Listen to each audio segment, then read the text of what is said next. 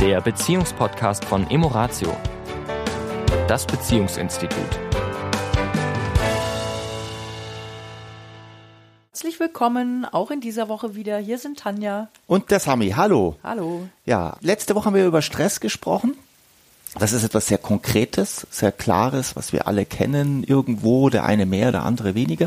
Und diese Woche wollen wir über etwas sehr Philosophisches sprechen, was aber, glaube ich, zu den wichtigsten Aussagen über uns Menschen in Beziehungen und aber auch für mich alleine. Aber es hat große Auswirkungen auf unsere Beziehung. Und die Sufis, das ist ja so die mystische, eine sehr mystische Richtung, die haben mal den Satz gesagt, sterbe, um zu leben.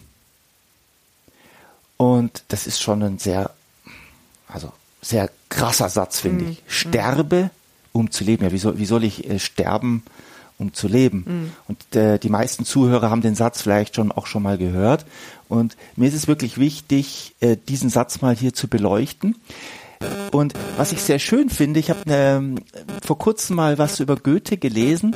Und es ist ja so, wenn man über Sufis spricht, dann spricht man über Mystiker. Dann denkt man, ja, die Mystiker, die Mönche, irgendwo in den Bergen, die, das hat mit mir jetzt nichts zu tun. Was habe ich jetzt mit den Sufis zu tun? Ich Ja. lebe hier in Deutschland, ja, ich bin bei, in, arbeite bei einem Konzern. Äh, was habe ich mit den Sufis zu tun? Ja. Ja, die können viel reden, Ja. wenn der Tag lang ist. Und der ein oder andere Zuhörer weiß ja, ich habe ja lange im Ausland auch gelebt. Und in, in, im Ausland ist ja so das Goethe-Institut der Ankerpunkt für Deutschland. Also Mhm. das Goethe-Institut mit der Bo die Botschaft und das Goethe-Institut, also Goethe-Institut ist für Kultur zuständig, für Sprache, Sprache, zuständig, ist der Boot, der eigentlich der eigentliche Botschafter von Deutschland, die Goethe-Institute, weil Goethe nun mal In der ganzen Welt irgendwo be bekannt ist. bekannt ist. Ja. Und es war eine sehr große, ja, große Person. Und Goethe hat folgenden Satz gesagt, den ich vor kurzem erst gelesen habe. Und ich war sehr geflasht, weil ich kannte ihn, äh, wie gesagt, diesen Satz, den ich vorhin gesagt von den Sufis.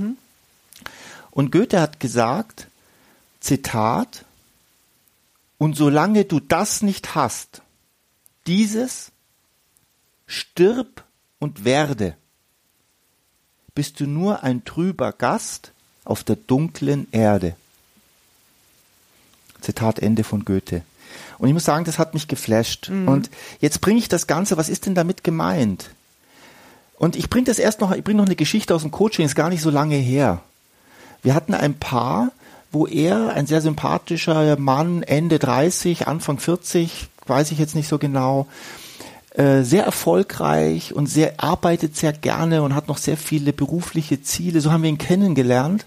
Ja, sehr schon sehr sachlich und auch möchte die Dinge verstehen und Sehr klar in seiner Meinung sehr auch, klar in was seiner so richtig Meinung, und was, falsch was ist. richtig und falsch ist und wo er hingehört. Und wir haben ihn jetzt vor kurzem wieder gesehen. Dieses Paar begleiten wir in etwas größeren Abständen. Und die waren jetzt eine Weile nicht da, ich glaube sogar fast ein Jahr lang Mhm. nicht da. Und dann kamen sie wieder. Und er saß mir gegenüber und sagte, übrigens, ich bin jetzt Veganer. Und ich musste kurz, äh, dass ich nicht vom Stuhl falle, kurz überlegen, uh, wa- Was für ein Wandel. was für ein, was ist denn hier passiert? Ja. Ja, und er, er hat ge äh, gelächelt und wusste es selber so nicht so genau, konnte es auch nicht so erklären. Die Partnerin ähm, hat auch mit dem Gedanken gespielt, aber er hat die Entscheidung getroffen, es jetzt konsequent umzusetzen. Und Und haben ganz viel Neues dadurch entdeckt. Ne? Ja. Er hat vorher gar nicht gekocht, der fing plötzlich dann das Kochen an und hat ein ganz neues Hobby und eine neue Leidenschaft entdeckt und was man da alles machen kann. Und es ist ja nicht einfach nur, ich lass, muss das und das und das alles weglassen, sondern ich kann plötzlich kreativ ganz neue Dinge erfinden. Ja. Ne? Also das war schön zu sehen. Und wenn ich jetzt zurückkomme zu diesem Zitat, ist das genau das, was damit gemeint ist. Da ist ein Mensch, der hat die völlige Überzeugung, und ich weiß, dass wir sogar über, ne, wir haben über viele Dinge gesprochen. Ja, Überzeugung, er ist ein überzeugter Fleischesser und das lässt er sich auch nicht nehmen und das ist, das bin ich so und das, so will ich das auch und da kommt auch kein Weg rein und, ne? Und plötzlich ist ein kompletter Shiftwechsel. Obwohl es immer noch der gleiche Mensch ist, die gleiche Identität, es ist nichts passiert. Und trotzdem ist sein Mindset hat sich komplett verändert.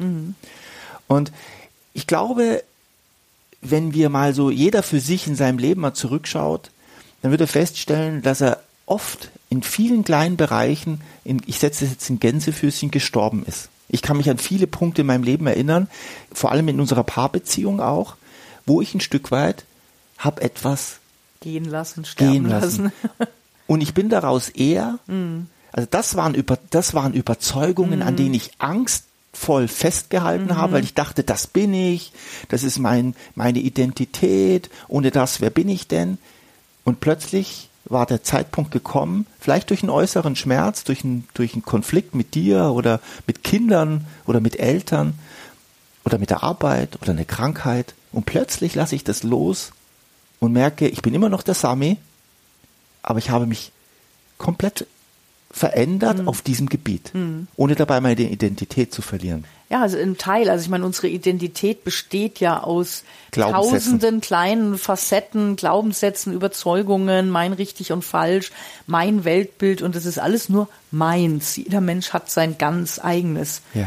Und, und wie du sagst, so Teile davon dürfen hin und wieder sterben, damit wir in eine Veränderung kommen. Ja.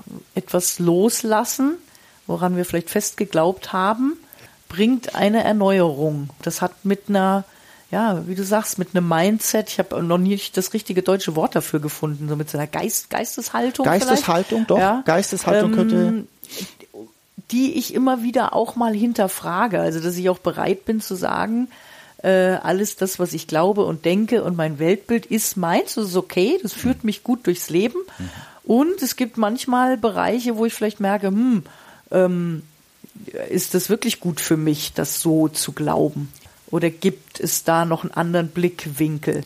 Und dann, lass mich nur ganz kurz den Satz noch sagen, und erst dann, ja, wenn ich in meinem, in meinem Geiste was verändere, in meinen Überzeugungen, kann ich auch erst eine Gewohnheit ändern.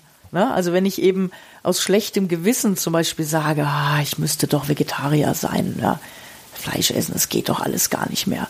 Ja? Und es bleibt auf dieser Ebene stecken, ja, des schlechten Gewissens, dann werde ich doch immer wieder einen Weg finden, wie ich das umgehe, weil ich noch nicht in dem Bereich wirklich gestorben bin. Ja. Ja? Erst wenn das wirklich vollzogen ist, dieses Ich bin Vegetarier, das ist mein Selbstbild von mir, meine neue Identität, gestorben und neu geboren, dann wird sich auch mein Verhalten dem Ja. angleichen. Ja. Andersrum funktioniert das ja nicht. Das haben wir alle schon probiert mit den guten Vorsätzen. Ne? Ja, ich bin übrigens auch überzeugt, dass das gar nicht so in Schwarz-Weiß zu sehen ist. Also ich glaube auch bei den beiden, und es ist ja bei uns beiden auch, wir essen hier zu Hause fast gar kein Fleisch. Und doch, wenn wir mal weggehen, dann gönnen wir uns auch mal ein Stück Fleisch. Und wenn mich dann jemand fragt, bist du denn Veganer oder bist du Vegetarier, dann sage ich, du, das bin ich, ich bin das nicht, ja. Äh, da gibt's ja dieses neue Wort Flexaner. Ja, das trifft's aber auch nicht. Ich versuche weitgehend Fleisch zu vermeiden. Das gelingt mir sehr gut. Weil ja. zu Hause kann man es gut Im, Vergl steuern. Im Vergleich zu früher habe ich es um 90 Prozent reduziert. Das ist für mich ein sehr, sehr guter Wert. So wie mein Opa früher, sogar weniger als mein Opa früher, der Sonntagsbraten. Ja, also einmal die Woche ein Stück Fleisch.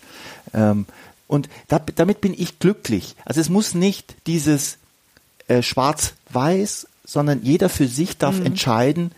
Nur, äh, da, dass er diesen Weg geht, noch einmal, um auf den Aus ein Stück weit zu schauen, wo kann ich, jetzt bringe ich das Wort auch ein Stück weit loslassen, sterben, um neu zu leben. Und was ist der Vorteil? Ja, ich wollte nämlich gerade sagen, also Ja. es ist, äh, hat ja für Beziehungen Ja. sehr viel Bereicherndes und auch die ein oder andere Krux. Mhm. Ne? Weil, um das Beispiel nochmal zu nehmen, wenn jetzt einer plötzlich sagt, wie du es beschrieben hast, ich bin jetzt gerade, ich mache jetzt hier einen kompletten Shift und der andere sagt, äh, nee, ich aber nicht, ne?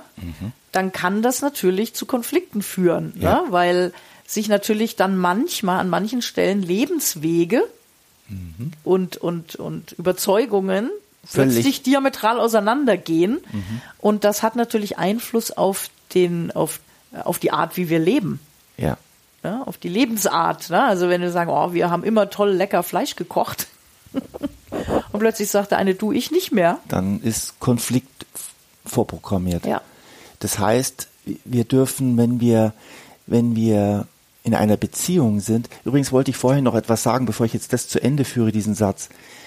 Weil wir sagen, wo sind, also wenn ich selber denke, glaube ich auch gar nicht, dass ich dahinter komme, weil ich ja in meinem Weltbild drin bin. Wo könnte bei mir das Feld sein, wo ich Überzeugung vielleicht mal überprüfe, loslasse, aufweiche, weil es ja schon ein sehr radikaler Spruch. Ja, stirb. Der ist ja auch bewusst so gewählt. Damit da er so ein bisschen, oh wow, ja. Wachrüttelt. Ja. Deswegen ist diese Sprache auch von Goethe so gewählt. Wach zu rütteln. Aber wachrütteln ist eine Sache. Zu erkennen, wo meine Felder sind, ist oft in der Partnerschaft das Beste. Also dein Feedback an mich, was zum Beispiel mein Verhältnis zu den Kindern angeht, dein Feedback an mich, wie wir miteinander sind, dein Feedback an mich, wie ich mit meinen Eltern bin, wie ich mit meinen Nachbarn bin, wie ich in der Arbeit bin. Das ist für mich das, wo ich mit, mit meiner inneren mein Selbstbild, dein Bild von mir und mein Selbstbild, wenn die miteinander kollidieren, dann weiß ich, da ist, da ist was, da darf sich was bewegen, da stimmt was nicht. Da darf ich mal hinschauen. Und ich glaube, da braucht es diesen Spiegel von außen, einen liebenswerten, einen guten Menschen, der es gut mit mir meint und der mir ein Feedback gibt an der und der anderen Stelle. Mhm. Ja. Und da braucht es einen Partner, eine Partnerin, die da vielleicht ja. liebevoll immer mal was spiegelt, ja, genau. ohne zu sagen, du bist falsch oder bei dir stimmt irgendwas nicht. Und das hat viel eben mit auch, und da können wir vielleicht noch einen zweiten Podcast machen, mhm. mit dem eigenen eben Mindset, mit dem eigenen, mit der eigenen Geisteshaltung zu tun. Ja. Wie ist denn die so grundsätzlich? Ja. Und da können wir doch nächste Woche nochmal drauf gucken.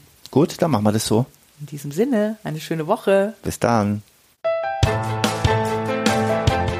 Das war der Beziehungspodcast von Emoratio, das Beziehungsinstitut. Weitere Informationen zu unseren Seminaren und Paarberatungen finden Sie im Internet unter www.emoratio.de.